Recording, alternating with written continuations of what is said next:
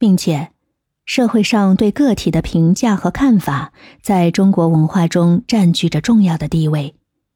担心他人的看法，可能使我们努力维持面子和社会形象，从而增加个体的压力。虽然有这些来自社会的压力，但不用担心，我们只要带着觉知，就可以停止内耗，同时有针对性的培养自己更加健康的心态来面对。比如，在家庭压力方面，我们要学会设定界限。明确自己的时间和需求，同时与家人进行开放的沟通，以便共同协商和解决问题。教育方面呢，最重要的是要明白，完美并非唯一的选择。